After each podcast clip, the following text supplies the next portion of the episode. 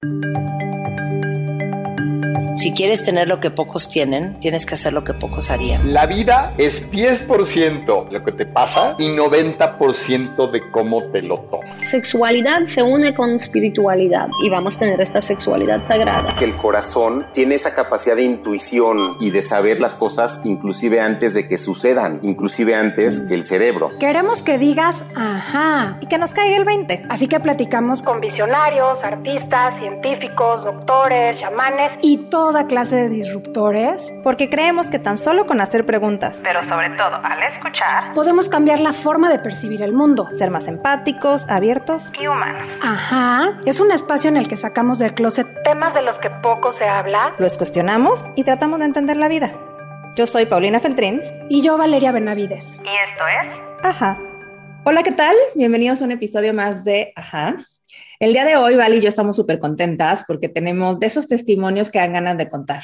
La verdad es que cuando descubrimos la historia de José Segurado, nos impactó, nos llenó de alegría y quisimos siempre compartirla porque son como esos testimonios que dan esperanza. Yo creo que cuando encontramos a alguien que dé este mensaje, hay que ponerle un micrófono enfrente para que nos inspire a todos. Así que estamos muy contentas. Eh, él hace casi ocho años, en 2014, fue diagnosticado con esclerosis múltiple.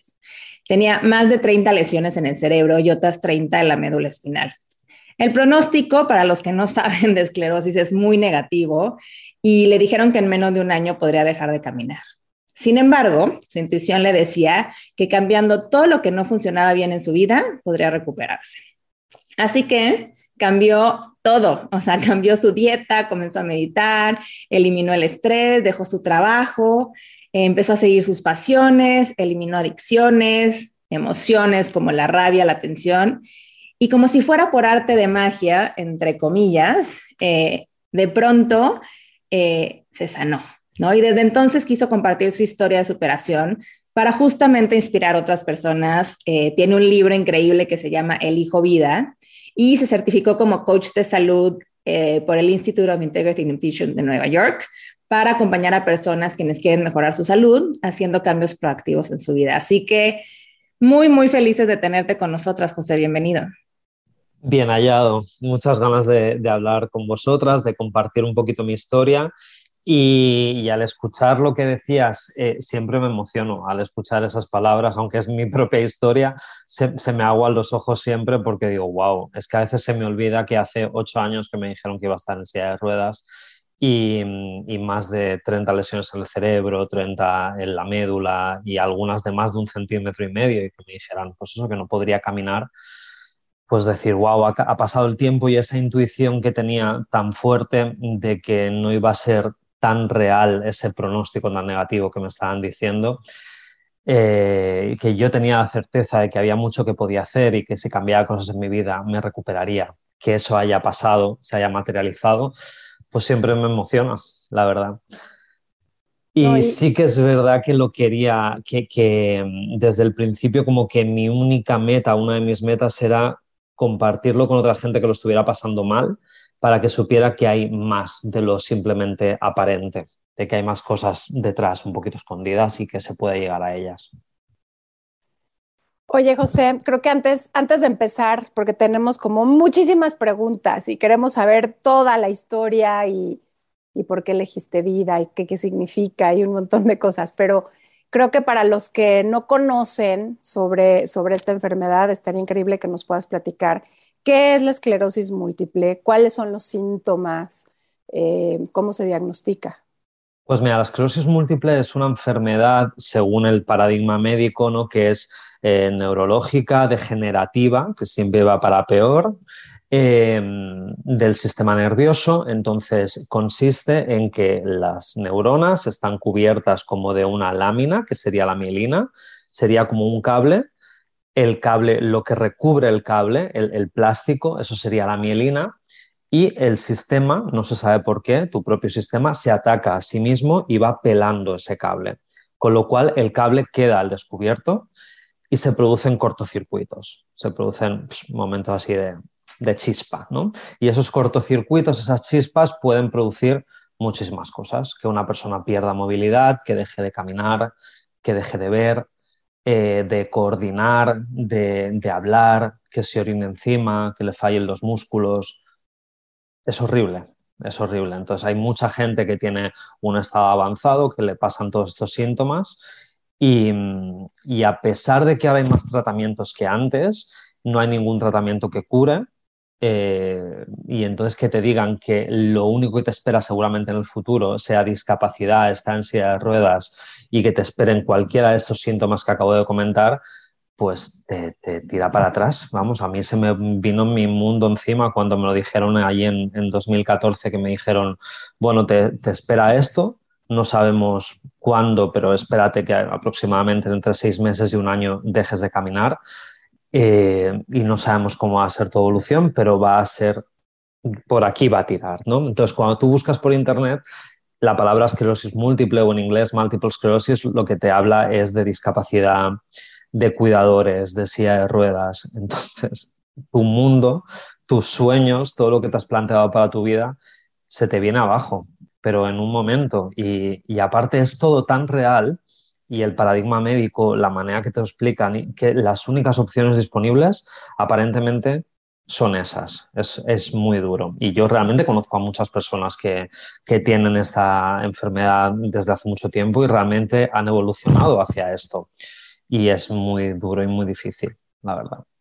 José, me encantaría entender cómo es que llegas a este diagnóstico, ¿no? Porque quienes hemos sido diagnosticados con enfermedades autoinmunes, la verdad es que no sé cómo fue para ti, pero muchas veces es un calvario de estar yendo con un doctor, con otro, los síntomas los pasan como, ay, este, es una cosita menor. Y conforme más estudio sobre este tema, me, encuentro con que hay el espectro autoinmune, ¿no? Y realmente la gente pasa entre 5 y 10 años antes de llegar a un diagnóstico. Inclusive una amiga hace poco tuvo un tema y le dijeron, sí, todavía no te podemos de, eh, diagnosticar, ¿no? Tal cual eh, artritis reumatoide, pero parece ser que en unos años sí. Y mientras no hay nada que hacer, ¿no? Mientras es, pues, ahí como te vaya llevando la vida. Entonces, ¿cómo fue para ti llegar a este diagnóstico? ¿En qué momento ya por fin te dicen, es esto, y si fue algo también en tu intuición que dijiste, es que tiene que haber algo más. En mi caso no fue tanto tiempo, no fueron cinco años, fueron unos seis meses aproximadamente. Pero ahora echando la vista atrás, sí que sí recuerdo, sí que años antes de tener el diagnóstico me habían ido pasando eh, síntomas eh, separados que aparentemente no tenían nada que ver, que se relacionaban con, con, este diagnóstico. Por ejemplo, me acuerdo una vez que en una comida de trabajo tenía unos vasos en la mano y me temblaron las manos y se me cayeron los vasos y lo que tenía dentro. Eh, alguna vez tropezar sin tener ningún sentido. Eso me había ido pasando en el tiempo, pero muy, muy separado en el tiempo y no le di demasiada importancia. Pero sí que antes del diagnóstico, unos seis meses antes, empezaban a pasar muchos síntomas en mi vida. Síntomas como que no podía leer con claridad, no podía concentrarme para estudiar, eh, tenía muchas ganas de orinar y en varias ocasiones me oriné encima, en la calle. Eh, imagínate, ¿no? Te pasa esto y dices, ¿qué hago? ¿Dónde me meto? Eh, me perdía por la calle, me perdía por la calle. Yo voy mucho en moto por aquí, por Barcelona y por lugares por donde había ido siempre. No sabía cómo había llegado a esos lugares, no sabía dónde estaba, no sabía hacia dónde me tenía que dirigir. Hablando tenía problemas en la, en la manera de hablar, lo que quería decir, se me olvidaban las ideas tenía problemas con la motricidad, me tropezaba, una serie de, cúmulos que yo sabía que algo no iba bien, algo estaba pasando. Entonces sí que empecé a ir al médico, a varios médicos, como tú bien dices. Primero fui al médico de cabecera, el médico de cabecera pues mm, me vio, todo estaba aparentemente bien y a lo mejor pues tenía, eh, como tenía vértigos, pues me miraba al oído y tenía algo en el oído y me decía, tómate estas pastillas antivértigo. Me las tomaba un tiempo, desaparecía el vértigo y yo ya estaba bien aparentemente, pero al cabo del tiempo volvía como que se iban yendo los síntomas, pero volvían y yo sabía que había algo que no iba bien. Entonces ya dejé de ir al médico de cabecera y en las últimas ocasiones ya directamente fui al hospital a urgencias, me hicieron todas las pruebas, todas las pruebas eh, desde electrocardiograma, bueno, un montón de controles, todos estaban bien y me dijeron, esto tiene que ser algo pues emocional, estás pasando por mucho estrés, vete a casa, relájate. Y en un momento se me, se me, ocurrió decirles que yo tenía un familiar, tengo un familiar que desde hace más de 20 años tiene esta enfermedad, tiene esclerosis múltiple, y a mí se me había ocurrido mirar por internet los síntomas y ya los conocía un poco, y todos me cuadraban con el cuadro que yo estaba presentando. Los médicos me dijeron, no creemos que sea esto lo que te esté pasando, porque es una enfermedad más de mujeres que de hombres, eh, y, y, por tu cuadro, por lo que vemos, mm, aparentemente no es esto, pero te vamos a hacer las pruebas. Y comenzaron haciéndome las resonancias magnéticas, tanto de cerebro como de columna. Y aquí ya se vieron todas estas lesiones, estas lesiones que te comento, ¿no? Más de 30 lesiones en el cerebro, algunas de más de un centímetro y medio y más de 30 en la médula. Me dijeron, bueno, ya te podemos decir que esto es esclerosis múltiple, imagínate, pues que se me cayó el mundo encima, pero estamos pendientes de una segunda prueba, que es la definitiva, que es la punción lumbar. Eh, esa prueba me la hicieron, eh, pues, entre, en total, entre tener los entre hacerme las primeras pruebas y tener los primeros resultados de la resonancia magnética y tener los resultados de la punción lumbar, pasaron tres meses, no sé por qué pasó tanto tiempo, pero pasaron tres meses y finalmente, después de la punción lumbar, que es algo que si alguien se lo ha tenido que hacer, no se lo recomiendo a nadie, es muy doloroso, es como una violación casi, eh, confirmaron los resultados y me dijeron, sí, tienes esclerosis múltiple. Y bueno, mi mundo en ese momento cayó al suelo. Me acuerdo que se me cayó una lagrimita cuando me lo estaba diciendo el doctor y, y me dice, no llores, el doctor. Y le digo, pero ¿cómo no voy a llorar? ¿Cómo no se me va a caer una lágrima después de lo que me estás diciendo? Déjame que me tire al suelo y patalee, como mínimo, lo que quiera. Y así fue. Lo que pasa que tuve la suerte también que en, ese, en ese tiempo, en ese dos meses, tres meses, entre las resonancias magnéticas y tener la prueba final de la punción lumbar, yo ya empecé a hacer cambios. Porque ya me habían dicho, tienes esclerosis múltiple a falta de tener la punción lumbar, tienes esclerosis múltiple. Entonces ya empecé a investigar, ya tuve mis momentos de estar en casa llorando, y, pero voy a empezar ya a hacer cambios y voy a empezar a investigar. Y ahí empezó todo, un poco. Dentro de, de, eso tan horrible empezó un poco de luz de, de buscar salidas. Oye, José, y por supuesto, creo que la, la pregunta obligada es, ¿Cómo era ese José antes de este diagnóstico? Porque estás hablando de cambios, estás hablando de que empezaste a moverte y a hacer cosas de manera diferente, eh, y eso seguramente tiene que ver con algo de tu vida que no era necesariamente lo que, lo que tu alma necesitaba. Entonces, cuéntanos, cuéntanos un poco cómo era ese, ese José asegurado antes de su diagnóstico, cómo era tu vida y qué empezaste justamente a detectar que, que no era lo correcto en tu camino? Bueno, yo he cambiado mucho, pero todavía tengo que cambiar mucho más, ¿eh? porque siempre creo que es un, un, work in progress, ¿no? que mientras estemos vivos es cambiar y, y mejorar y, y, llegar a una mejor versión de, de, nosotros mismos. Pero mi vida estaba aparentemente genial en ese momento. Para todo el mundo fuera de mí mismo, mi vida estaba genial. Yo trabajaba en un banco, tenía un trabajo perfecto, entre comillas, desde hacía siete años más o menos, en el que tenía un horario perfecto, trabajaba solamente por las mañanas, eh, ganaba un buen dinero. Solo había un problema, que a mí no me gustaba para nada mi trabajo. En cambio, mi trabajo, que consistía básicamente en vender, al trabajar en banca, pues eh, yo era muy bueno y muy competitivo. Eh, existe una cosa que se llama la personalidad autoinmune, que hoy ya se empieza a hablar de la personalidad autoinmune, que somos personas que hemos sido como muy luchadores, como los mejores de la clase en el colegio, los que queremos sacar las mejores notas, eh, tener los mejores resultados, ser muy rígidos, darnos mucha caña a nosotros mismos. Y yo me veo completamente identificado con esto. Yo siempre sacaba las mejores notas y en este trabajo en el que consistía básicamente en vender, yo tenía que ser el que más vendía. Entonces, vendía muchísimo, lo hacía súper bien, aunque ese trabajo no me gustaba y no iba conmigo, no es para lo que yo me quería dedicar en mi vida. De hecho, estuve, finalmente estuve ocho años en este trabajo, pero yo desde que empecé a trabajar allí sabía que no quería trabajar allí. Desde la primera semana sabía que no quería trabajar allí, pero dije, bueno, un poco más porque este trabajo es perfecto. Y lo aguanté siete, ocho años. Y y esto es algo muy significativo porque es algo que se repite mucho en las personas que tienen diagnósticos autoinmunes. Somos personas rígidas que queremos encajar en lo que se supone que, en lo que nuestra familia, la sociedad nos dice que, en lo que se supone que es lo mejor, aunque nosotros de una manera intuitiva, una lucecita dentro de nosotros nos diga que no es así. Entonces, como yo no estaba bien en mi trabajo, lo, del trabajo es una cosa más, ¿eh? no es solo culpa del trabajo. De hecho, yo tengo compañeros que estaban en ese trabajo, les encantaba y mucha gente estaría feliz en ese trabajo, simplemente que no era para mí ese trabajo.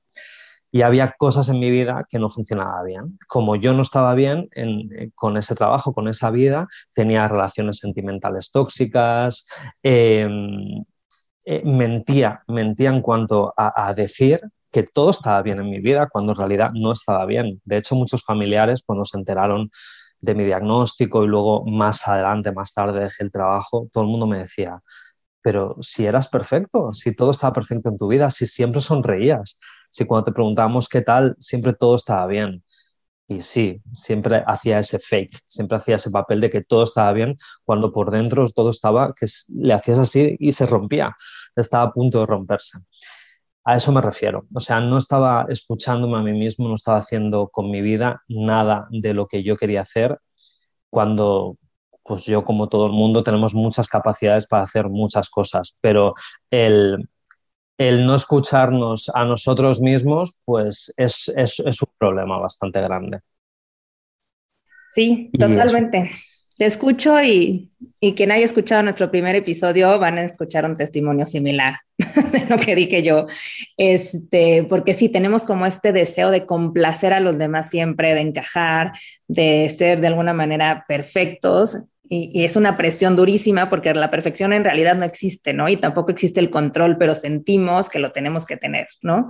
Em, y eso me lleva a preguntarte, ¿cómo fue volver a escucharte? ¿no? Y cómo fue, eh, porque uno cuando deja de escucharse, ¿no? Y me pasa muchas veces ahora que platico con otras personas, eh, pierdes esa intuición, pierdes esa conexión con tu cuerpo porque te mandó un síntoma y no le hiciste caso, y luego otro y lo otro.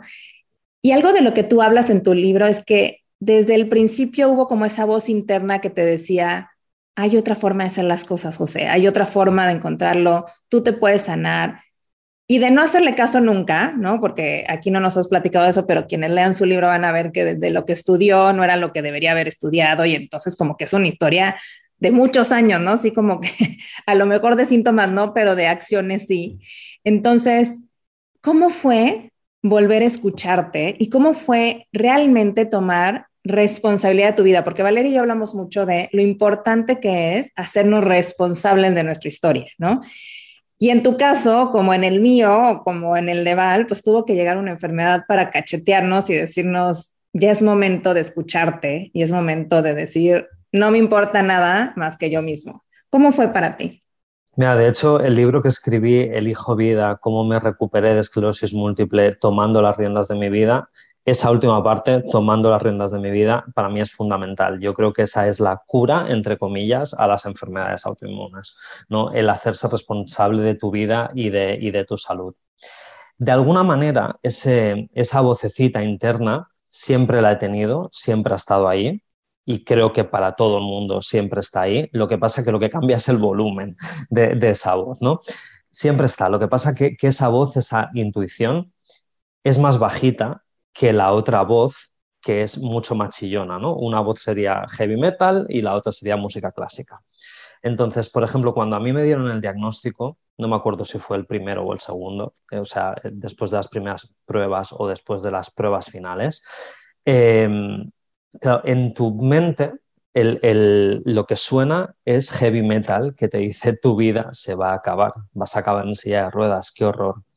Pero muy de fondo en pequeñito está esa otra voz que te dice, no, eso no es así, no es así, tú sabes que hay algo más. Rasca un poco, rasca, quita capas como una cebolla, llega hasta el corazón y sabes que hay algo más. Lo que pasa es que esa voz que todos tenemos, esa intuición, es muy flojita y hay que escucharla a pesar, más allá de todo este mundo que nos rodea. Eh, sí, tenemos que tomar las, las, riendas de nuestra vida y tenemos que ser nosotros mismos, pero en este mundo moderno es complicado cuando Instagram o las redes nos dice que tenemos que ser perfectos todo el rato y no ser nosotros mismos quienes somos. Yo muchas veces veo a mis ahijados que son, ya no son pequeños, han crecido, pero desde muy pequeños tengo dos ahijados. Desde muy pequeños, cada uno tiene su personalidad súper definida, súper marcada y no, nadie se la ha tenido que inculcar, no han tenido que aprender nada. En cuanto empiezan a dar señales de vida, ya muestran su personalidad. Y esa personalidad no se va a cambiar nunca. Esa esencia está siempre ahí. Y nosotros, sobre todo la gente que hemos tenido un diagnóstico autoinmune, por lo menos en mi caso, yo recuerdo cuando era pequeño eh, que cada semana quería convertirme en otra persona veía un personaje de la tele y decía, tengo que ser como este personaje. Y ponía toda mi fuerza para durante la semana convertirme en ese personaje. Evidentemente fracasaba siempre y al fin de semana siguiente aparecía otro personaje en el que me quería convertir. Eh, es, esa fuerza, ese presionar para ser alguien más que ser nosotros mismos nunca ha funcionado, nunca funcionará, jamás lo hará, pero lo seguimos haciendo. Entonces, esa voz interior siempre está ahí diciéndonos, no, sé tú mismo, sigue tu propio camino, lo que pasa que la apagamos y no la escuchamos. En cambio, cuando tuve el diagnóstico, pues no, como se dice aquí en España, no hay tu tía, no hay tu tía, no había otra opción que hacerle caso, porque sabía que si esta vez no le hacía caso, como el resto de veces que la había oído, eh, pues sí, me quedaría en silla de ruedas. Yo sabía que eso se iba a convertir en una realidad si no hacía otra cosa diferente, si no cambiaba cosas. Y justo acabas de decir algo, ¿no? Cambiar cosas, cambiar cosas, cómo, cómo estas enfermedades nos paran, nos frenan, nos cuestionan y es voltear a vernos, como decía Pau, pero al principio también dijiste, bueno, aún es un working progress, ¿no? Esto todavía no termina y creo que, creo que en ese mismo camino eh, nos identificamos mucho, Pau y yo, porque todo el tiempo estamos tratando de descubrir qué es lo que nos puede hacer sentir mejor, qué es lo que nos puede conectar más con nosotras. Y, estoy segura también, eh, por, lo que, por lo que sabemos de ti, José, que hay cosas en las que hemos seguido un camino parecido. Y creo que lo primero em, eh, que nos gustaría que nos compartieras es cuál fue ese primer cambio que hiciste que empezó a darte resultados. Vale, yo te voy a compartir un poco lo que hice cuando me dieron el diagnóstico definitivo. En ese momento yo pasé tres días en casa llorando sin parar, llorando porque digo, yo no sé si me voy a levantar mañana o si voy a poder caminar o si ya estar en silla de ruedas. Era un horror lo que yo tenía, era pánico, pavor, ¿no? Pero al tercer día dije, basta, basta. Si tienes la intuición de que hay algo más, busca ese algo. Y entonces empecé a googlear en inglés Multiple Sclerosis Recovery o Cure y entonces no encontraba nada porque no se encuentra nada en las primeras páginas. En las primeras páginas todo era muerte, destrucción, incapacidad. Y hoy en día, o sea, esto fue en 2014. Hoy en día es peor todavía. Entonces, en la página 15 empezaba a encontrar cosas. Hoy en día se encuentran más adelante si es que encuentras algo todo lo que encuentras es lo oficialista. ¿no? Entonces, en la página 15 o en adelante empecé a encontrar información de personas que se habían recuperado y las empecé a devorar todas las historias.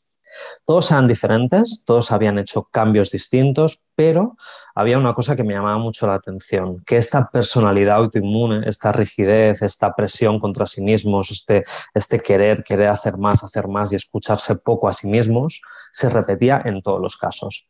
Y empecé a ver dije, ah, mira, qué interesante, esto tiene mucho que ver conmigo. Y empecé a ver qué habían hecho.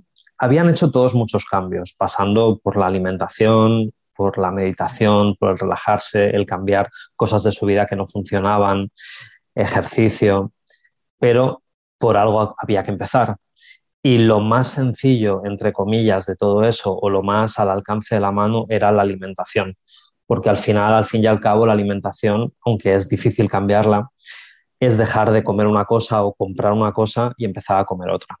Entonces, eso fue lo primero que hice. Empecé a dejar de ir tanto al supermercado y empezar a ir mucho más a la verdulería y a la frutería, a hacer una, una dieta que la mitad o más de mi dieta eran verduras de temporada, Luego, como un cuarto podía ser carbohidrato de calidad que no tuviera gluten, como podría ser un arroz integral, podía ser quinoa, podía ser mijo. Eh, y la proteína, pues dejé de comer carne durante un año, aunque luego volví a comerla, pero durante un año dejé de comer y comía básicamente pescado, pescado que fuera pequeño, eh, que no fuera de piscifactoría, que fuera salvaje. Y, todo esto regado por grasas buenas como aguacate, aceite de oliva virgen extra, germinados y cualquier cosa que viniera en un paquete y que tuviera más de cuatro ingredientes salió de mi dieta. Empecé a comer completamente, completamente natural. Dejé la leche, dejé el gluten sobre todo también y con estos pequeños cambios, digo, digo pequeños, no son pequeños, son muy grandes, pero digo pequeños porque es algo que se puede hacer fácilmente, es comprar otra comida y comer otra comida. Pues enseguida empecé a ver resultados positivos y muchos síntomas que yo tenía empezaron a desaparecer. Y wow, yo me sorprendí a mí mismo y dije, wow, pues si esto está funcionando, sigue adelante y no te quedes solamente con esto, sigue adelante, sigue investigando. Y como todas estas historias que yo leía resonaban mucho conmigo y habían hecho cambios muy similares, yo sabía que tenía que llegar a lo gordo, que era cambiar las cosas de mi vida que no funcionaban, ¿no? Entonces empecé mm, de a poco, ¿no? Empecé a cambiar la alimentación, empecé a, tampoco bebía alcohol, que ya no lo hacía antes, eh, empecé a cambiar, a volver a la meditación. Yo años antes meditaba, pero lo había dejado, porque la meditación es una cosa que a todo el mundo le funciona, pero es algo que es muy fácil olvidarte de ella. Es muy fácil que aparezcan cosas súper importantes que nos hacen que olvidemos la, meditación. Pero una vez escuché que cuando una persona empieza a meditar, nunca deja de meditar. Puede que pase 20 años entre la última meditación y la siguiente, pero nunca deja de meditar. Siempre es algo que está ahí en tu vida y que puedes volver a ello. Entonces a mí me había pasado, había meditado en el pasado y me había funcionado muy bien y volví a meditar y notaba que me que me centraba, que me calmaba, que de alguna manera me estaba regenerando, ¿no? Volví a hacer ejercicio, ejercicio de fuerza que me funcionó mucho, también volví a nadar, que para la coordinación, la falta de coordinación que tenía en ese momento me funcionaba muy bien, clases de yoga, clases de pilates, empecé a cuidar mi espalda, las contracturas que había en la espalda, fui al, al osteópata, al quiropráctico también, todo eso me ayudó mucho. Pero luego había una cosa core, lo gordo. Que era mi trabajo, que no me gustaba y que quería, a, pesar de que era muy buen trabajo, insisto, yo no quería trabajar de eso, pero no tenía otra opción, no sabía qué hacer si dejaba mi trabajo. Yo sabía que me quería dedicar a cosas mucho más creativas, yo también soy actor, eh, sabía que me quería dedicar a otras cosas, pero no sabía cómo hacerlo y cómo poder vivir de ello. ¿No? Tienes un trabajo en un banco, te dice todo el mundo, wow, tienes el trabajo perfecto, ¿no? Eh, en esta época de crisis, que en España era una época de mucha crisis en el momento, ¿cómo vas a dejar tu trabajo? Y yo tengo una mejor amiga, Luisa, que también es mexicana, que, que, siempre hablo con ella y siempre durante todo el proceso de recuperación, ella estuvo en el momento del diagnóstico y todo el proceso de recuperación. Y cuando yo ya sabía que tenía que dejar mi trabajo, que quería hacerlo, cada fin de semana hablaba con ella y se lo decía y le insistía, no, es que tengo que dejarlo, lo tengo decidido y tenía yo el WhatsApp escrito para enviárselo a mi jefe y decirle, mira, me voy a pedir una excedencia y voy a dejar el trabajo, pero estaba a punto de enviarlo, pero decía, no, pero no, porque es que hay mucha crisis. ¿Y dónde voy a ir? No tengo dinero, no sé qué, no sé qué. Y mi amiga estaría harta de mí, estaría hasta aquí. Y un día me agarró el celular y le dio a enviar. Ya está, anda, ya, enviado. Y entonces yo dije, te voy a matar, Dios mío, te voy a matar, ¿qué hago yo ahora? Pero ella me empujó eh, a hacerlo. Así que el lunes tuve que hablar con mi jefe y ya está. Y me despedí del trabajo. Y bueno, ahí empezó pues otro punto y aparte en mi vida, ¿no? Mucho miedo de no tener nada que hacer. Eh, de repente, justo al dejar el trabajo, empecé a ensayar una obra de teatro que estaba haciendo en ese momento y me encontré que estaba entre semana, a lo mejor a las 10, a las 11 de la mañana, tomando un café en un bar con mis amigos mm, al sol y yo decía, madre mía, me siento como un loser, me siento como que no tengo trabajo, que estoy tirando mi vida aquí, pero nadie al final se muere de hambre. O sea, una cosa lleva a la otra, hice la obra de teatro, y empecé a hacer cosas y empecé a construir una nueva vida en la que estoy hoy. Todavía, todavía sigo allí y nada fue mal, al contrario, todo fue bien y empecé a construir una nueva vida que hoy, casi ocho años después, tengo que decir que es mil veces mejor mi vida que la que era antes. Soy mucho más feliz, eh, estoy mucho más contento y estoy mucho más satisfecho de mi vida, mucho. Y creo que eso es lo, lo principal. José, primero felicidades. La verdad es que no cualquiera se atreve a hacer estos cambios y tiene la disciplina, ¿no? Y hablabas eh, varias veces ya de la personalidad autoinmune. Y yo creo mucho que todos los que pasamos por procesos de enfermedad y que decidimos tomar la rienda de nuestra vida y investigar y, ¿no? Tenemos muchos mejores resultados independientemente que creo que hay gente que lo logra y hay gente que todavía no sabemos por qué no llega ahí, pero sí creo que todos podemos manejar mejor nuestra condición. Eh, pero creo que esta parte es como volverte, volver a nacer, ¿no? Es como, tengo que volver a interpretar la vida, o sea, yo muchas veces me cacho diciendo, uy, es que la vieja Pau hubiera reaccionado de tal manera, ¿no? Y entonces a veces, como viví treinta y tantos años bajo ese piloto automático, pues a veces es muy fácil regresar ahí solita, me tengo que, ¿sabes? Como que jalar el cordón y decir, ¿no? Ya sabes, como si estuviéramos entrenando un perro, así de que, hey, ¿a dónde vas? Y volver a como regresar a meditar y entonces no ser reactiva y, y no es en un tema de no me estoy escuchando, es en un tema de entiendo que los lentes con los que veía la vida no eran los que me estaban haciendo feliz, ¿no? Y no, no me estaban permitiendo tampoco ser. Entonces, creo que hay gente que tenemos que hacer muchos cambios, pero que el primer cambio, o uno de los primeros, y que creo que tú hiciste increíble, fue cambiar nuestro diálogo interno, ¿no? ¿Cómo fue en tu proceso de sanación justo cambiar este, esta forma en que veías la vida, en que te veías a ti mismo? Eh, insisto en que todavía es un work in progress, ¿eh? porque yo muchas veces me, me, encuentro a mí mismo, me sorprendo hablándome de la misma forma antigua, viejoven, ¿no? Eh, como si tuviéramos un viejecito dentro de nosotros que nos dicen cosas que no, esto no tiene que ser así, eh, siendo muy negativos, que todo va a ir mal. A lo mejor son cosas que hemos tomado nuestros padres de la familia que vienen de una época pues a lo mejor más dura y que nos decían hay que tener un trabajo seguro, tienes que, que hacer las cosas como se tienen que hacer. Entonces muchas veces me sorprendo todavía pensando de esa manera y me tengo que decir, no, José, bofetón al José viejo y dile al José nuevo que, despierte de nuevo. Eh, entonces, ¿cómo lo hice? A mí me hubiera gustado poder haberlo hecho sin haber tenido un diagnóstico tan fuerte, ¿no? O sea, lo hice casi obligado, porque sabía que si no hacía ese cambio, iba a estar en silla de ruedas. Entonces, ojalá me hubiera enterado de otra forma cuando la vida me iba dando empujoncitos, ¿no? Y me iba dando señales, pero esa vez que, yo tuve el diagnóstico, yo dije, bueno, voy a hacer todos estos cambios, lo voy a probar y si no, siempre tengo el no. Si no, ya tengo que me han dicho que me voy a quedar en de ruedas. Y si me tengo que quedar en silla de ruedas, pues adelante, ya veré lo que hago con mi vida. Pero voy a agotar las posibilidades porque hay algo dentro de mí que me está diciendo que, que esto puede ser diferente. Entonces, la manera de hablarme a mí mismo es algo muy, muy importante yo desde hacía mucho tiempo, cuando era pequeño, ya me, gustaba leer libros inspiradores. Por ejemplo, yo me acuerdo que leí de muy pequeño el libro de Usted puede sanar su vida de Luis Hay y en aquel momento yo no tenía ninguna enfermedad, ¿no? Pero todo lo que decía ese libro, wow, me llamó muchísimo la atención y dije, esto se va a quedar conmigo. Y a pesar de que no tenía ese libro conmigo, cuando tuve el diagnóstico me volvió a la cabeza, lo volví a releer y entonces dije, ahora sí que tiene todo el sentido del mundo.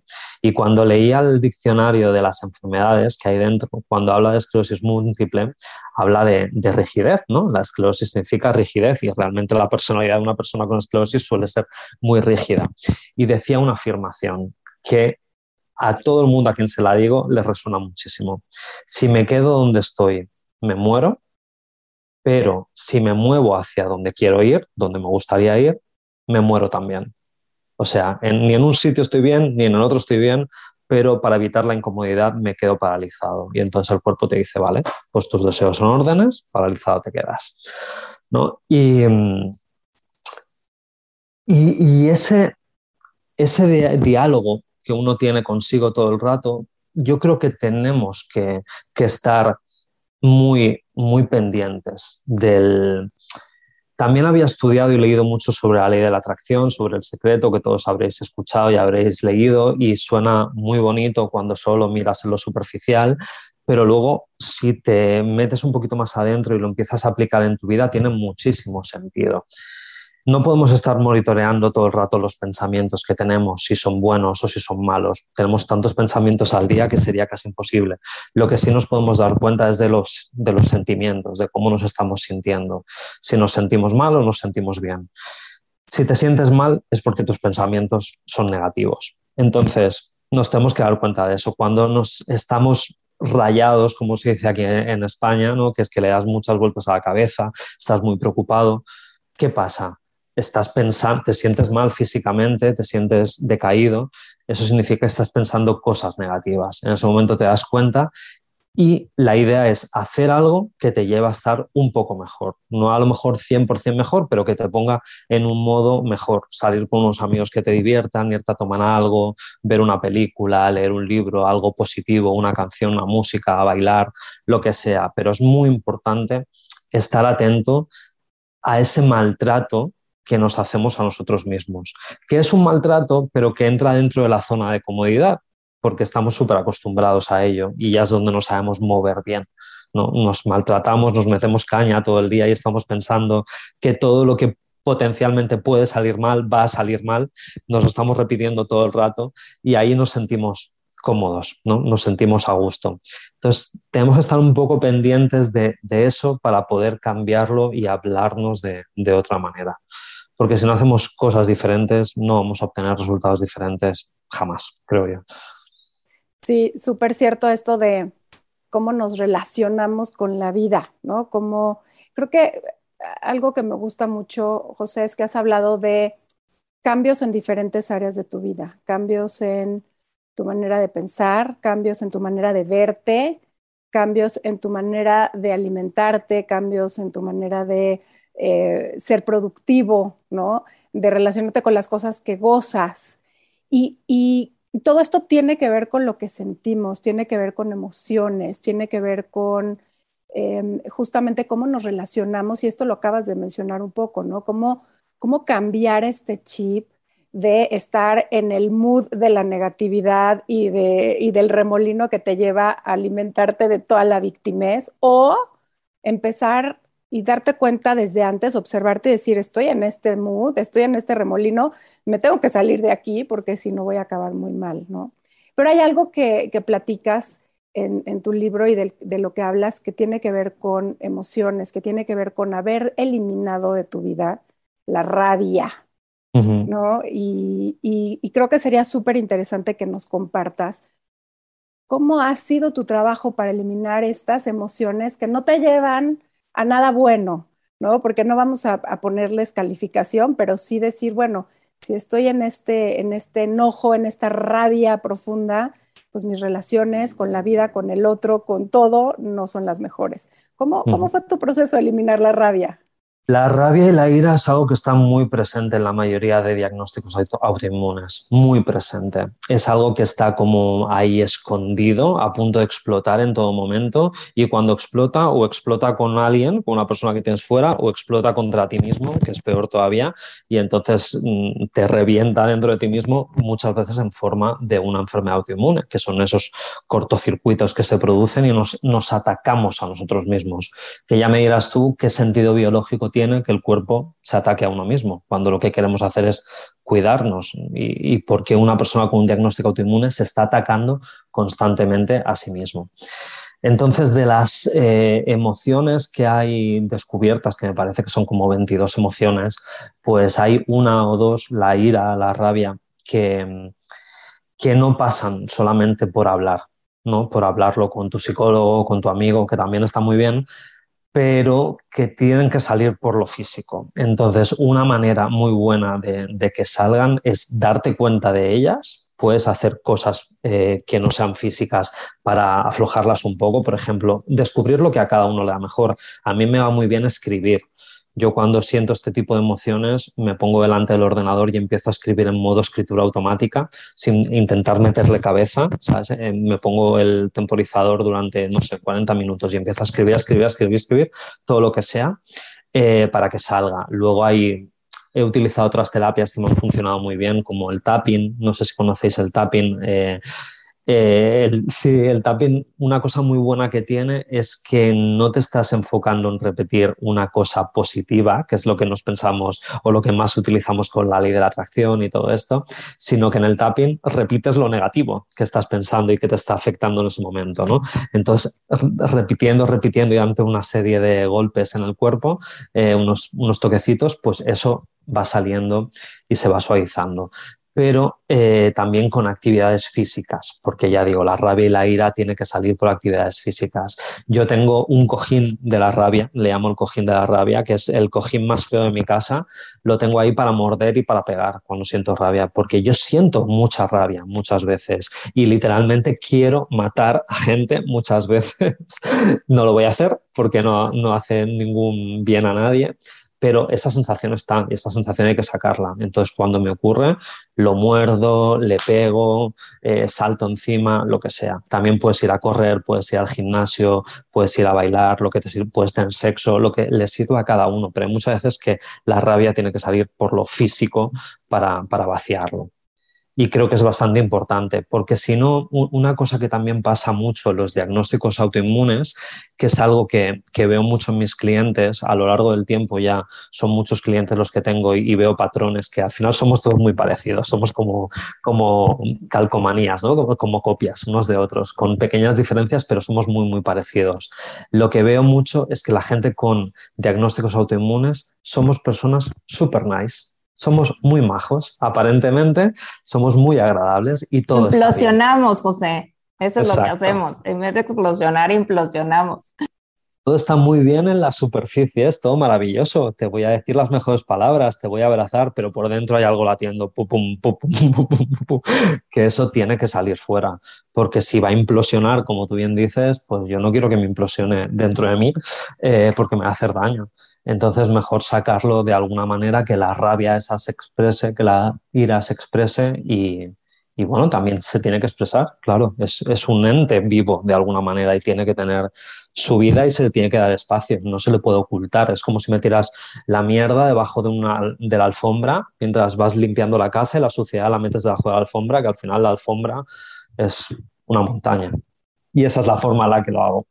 También voy al gimnasio todas las mañanas, lo primero que hago por la mañana, me levanto y voy al gimnasio y me sirve mucho para empezar mi día de otra, de otra manera.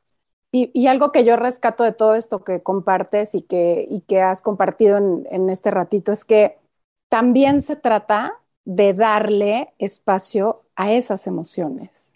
O sea, desde el principio nos contaste, ¿no? Te dieron este diagnóstico y el médico shut down, así de no llores, y tú, ¿cómo no llores? O sea, obvio voy a llorar, ¿no? Entonces, ¿cómo, cómo también a partir de un quiebre en nuestra vida, tenemos que aprender a decirle sí a las emociones, sí reconocerlas, sí darle su espacio y encontrar la mejor manera de lidiar con ellas, ¿no? Que a veces es, como dices, bueno, si se trata de la ira, de la rabia, pues es físicamente sacándola con, con esa misma energía.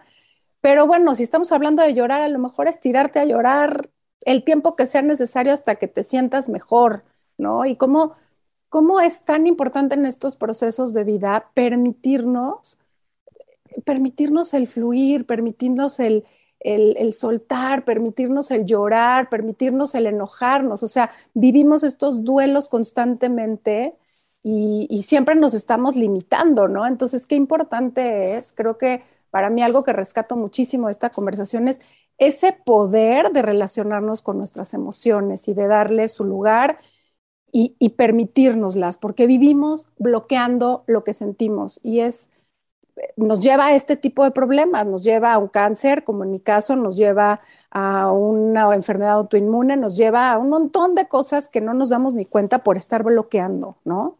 Súper importante darle, darle espacio a quienes somos y, cómo somos y no es un decir, es real ¿eh? esto. Eh, no, sé, no sé si esto va a quedar grabado en vídeo o solamente en audio, pero lo digo porque yo en esta conversación se me han aguado los ojos en lágrimas 25 veces y...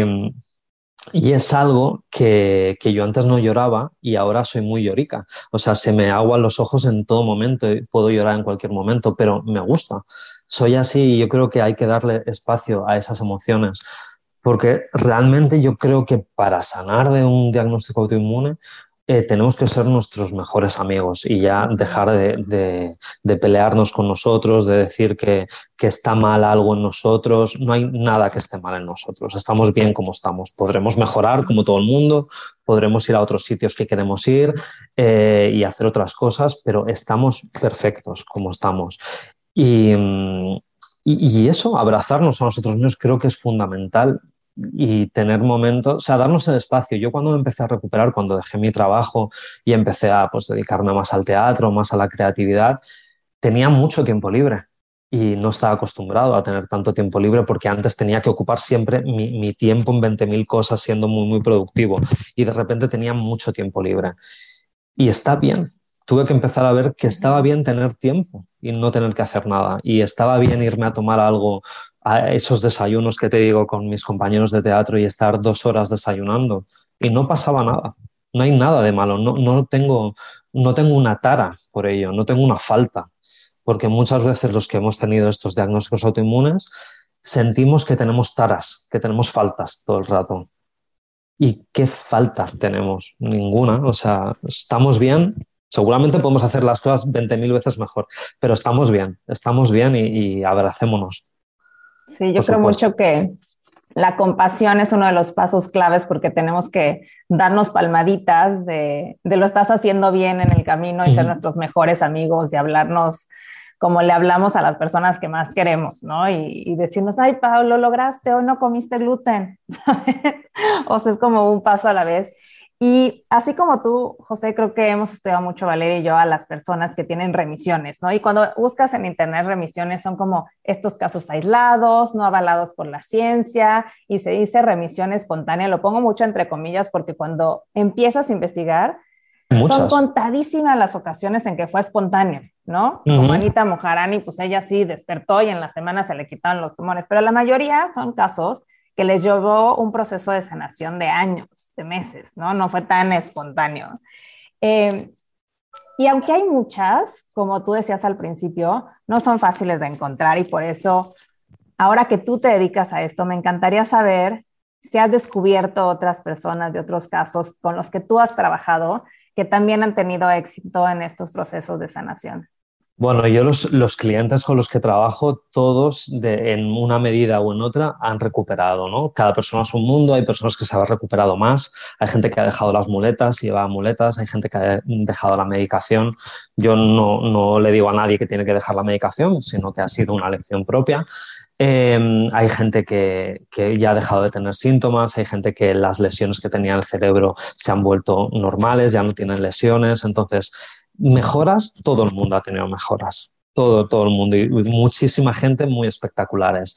Y después en mi proceso de, de recuperación propio, cuando investigaba, pues hay muchísimas personas que se, se recuperaron de esclerosis múltiple. Eh, la doctora Walsh, que iba en silla de ruedas y dejó la silla de ruedas, Kipola, bueno, hay, hay un montón de, de, nombres que os podría decir de personas que en una medida o en otra han dejado atrás la esclerosis múltiple. Eh, eso se produce a diario. Lo que pasa que en el paradigma médico la cura no existe y nadie te va a decir nunca que estás curado. Entonces a mí nadie me va a decir nunca que estoy curado, yo lo sé, aunque me enfadara con ello al principio, ya he hecho las paces un poco con eso. Eh, tampoco le interesa demasiado a la medicina que tenemos, que es una medicina farmacológica, eh, que exista una cura, porque si una persona eh, muere, no hay enfermedad, no, no, no, consume. Si una persona se cura, tampoco consume. Mejor que esté en un punto medio, que esté manejando siempre la enfermedad tomando una pastilla crónica para toda la vida. Entonces, personas como yo, que nunca hemos tenido que tomar una medicación, esto lo quiero dejar claro también, que yo nunca me llegué a medicar. Me dijeron que me tendría que medicar, pero como empecé a hacer cambios y a mejorar, en los siguientes controles me, me veían muy bien y me decían, bueno, ya veremos más adelante, pero resonancia tras resonancia, año tras año, son ocho años ahora, nunca me he tenido que medicar, jamás, porque todo ha ido a mejor siempre. Entonces, lo que quiero decir con esto es que nunca me van a decir que estoy curado, porque para el paradigma médico no existe cura para la esclerosis múltiple, pero yo me pregunto, si yo todos los síntomas que tenía han desaparecido, me encuentro perfectamente, si no tengo lesiones nuevas, si las lesiones que tenía se han ido para atrás, se han hecho en forma de cicatrices, no hay lesiones nuevas, me encuentro mucho más feliz, mucho mejor que antes y no tengo nada, eh, yo a eso le llamaría estar curado. Ahí lo dejo. La medicina nunca lo va a llamar así, pero yo me siento así, no sé, me seguiré haciendo una prueba que me hago una vez al año para que me sigan diciendo estás bien y ya está, ¿sabes? Pero casos de recuperación y de remisión hay muchísimos, como tú decías, Paulina, muchísimos. Hay, por suerte, estamos en una época, en la era de la información, en la que todo está mucho más accesible. Si nos metemos en, Netflix, podemos ver documentales sobre remisiones, hay un montón. Eh, quien quiera buscar, va a encontrar.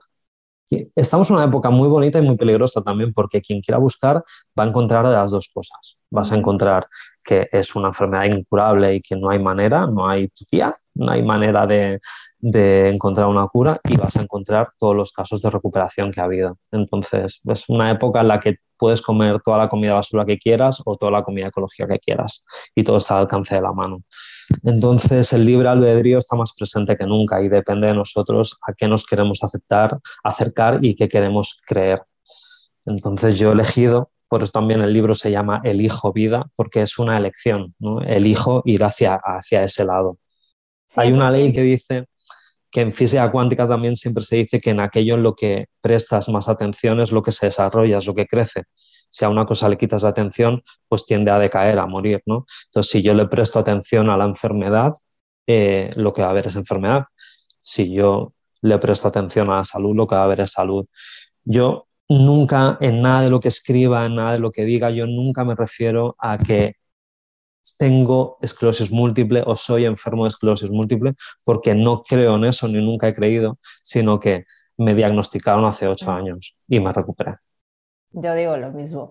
Y justo quería tomar esta parte que dices, José, de libre albedrío, porque como tú decías, a lo mejor para el sistema tradicional es más fácil tratar de, de hacer este equilibrio con eh, productos químicos, ¿no? Yo creo que la medicina tiene su lugar y hay personas que lo necesitan o a veces se necesita, a veces no, cada quien tiene su proceso, pero sí creo que a veces funciona más porque estamos acostumbrados a lo fácil, ¿no? Es más fácil tomar una medicina que dejar tu chamba, que cambiar tu alimentación, que liberar tus emociones, que reconciliarte con algunas personas, ¿no? Que hacer una búsqueda espiritual y entender que somos parte de algo más grande. Entonces creo que también eh, es admirable lo que has hecho porque decidiste elegir la vida, pero también decidiste pasarla mal para llegar después a pasarla bien, ¿no? Y yo creo que muchas personas, a mí me lo acaban de preguntar en una consulta, me dijeron, ¿cómo le hiciste?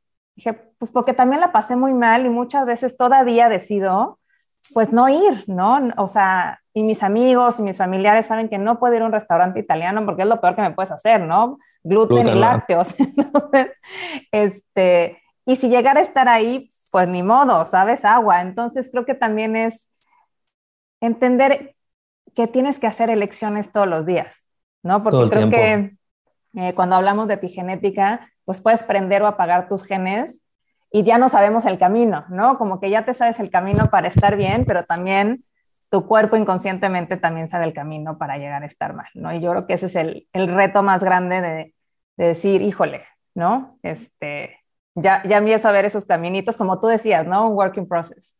Sí, es una elección constante, o sea, ya eso, vivimos en una época en la que tenemos muchísima información, sabemos todo lo que nos hace bien, sabemos todo lo que nos hace mal, pero tenemos que elegir constantemente. Que no quiero decir yo que un día no puedas hacer algo mal hecho, entre comillas, que también forma parte de la salud, ¿eh? porque yo a veces tengo algún cliente que me dice, yo todo el rato como cale ecológica y bróquil ecológico, todo el día digo, bueno, pues algún día comete, yo qué sé, algo que no sea ecológico, porque también vas a ser súper rígido si haces siempre lo mismo, ¿no?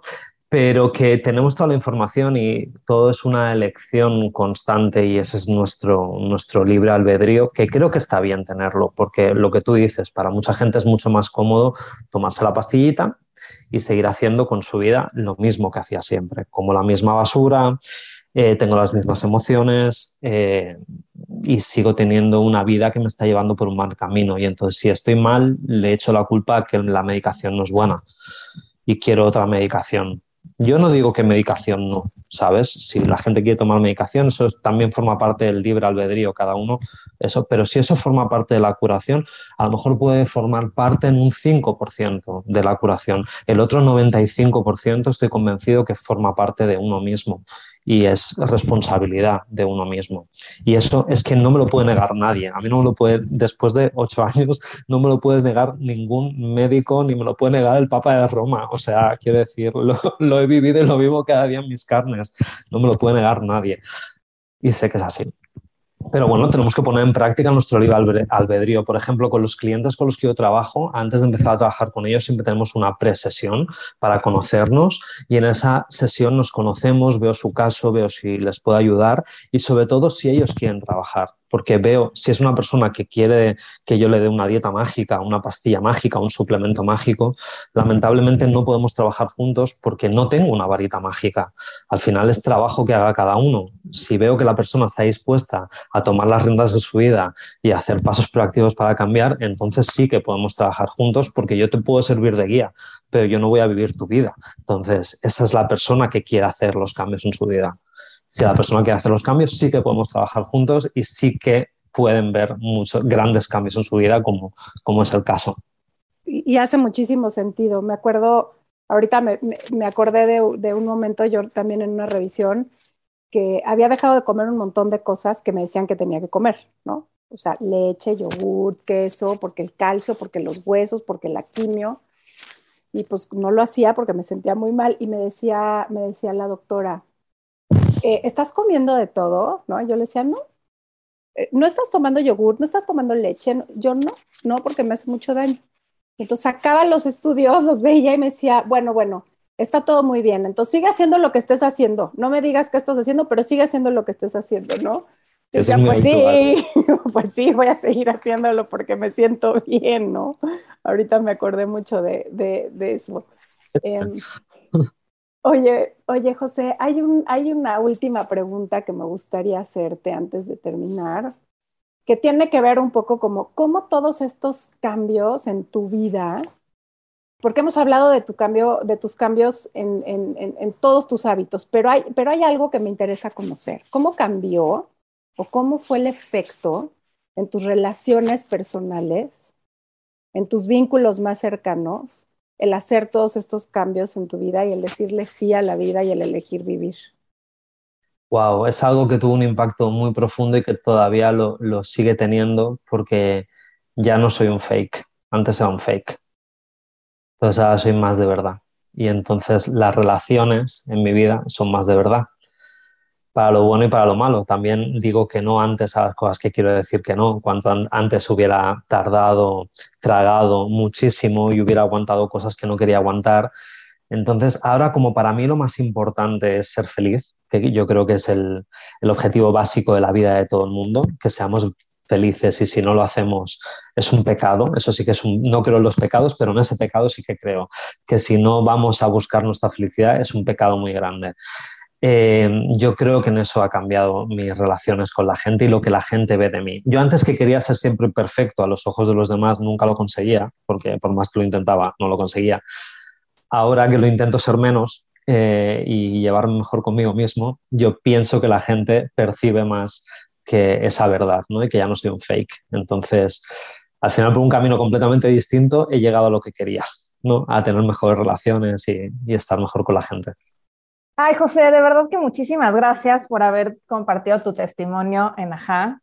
A Yo espero que, que esto le llegue a muchísima gente y que seas esta voz de inspiración y de oportunidad, ¿no? Porque si hay, si hay otros caminos. Eh, y ya para terminar, me encantaría que nos contestara la pregunta que siempre le hacemos a todos nuestros invitados, que es si nos puedes compartir un aha moment, un momento en que te cayó el 20, un momento en que dijiste, ajá, sí, sí va por aquí, El momento del universo. este mero. del universo, que es una cosa que me pasó cuando tenía unos 12 o 13 años, en un verano en el que yo estaba en el pueblo de mi madre. Mi madre es de Zamora, un lugar de Castilla, en el que hay una era donde había mucho, mucho trigo y vamos por la noche a ver las estrellas a la era.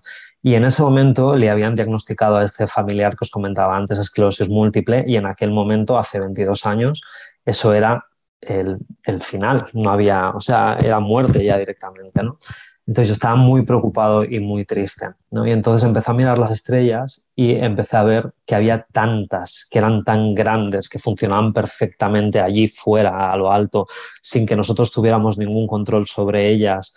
Y, funcionaban perfectamente y estaban allí. Y más tarde descubrí que hay como 3.000 millones de galaxias, 3.000 millones, o sea, jamás lo podremos llegar a comprender.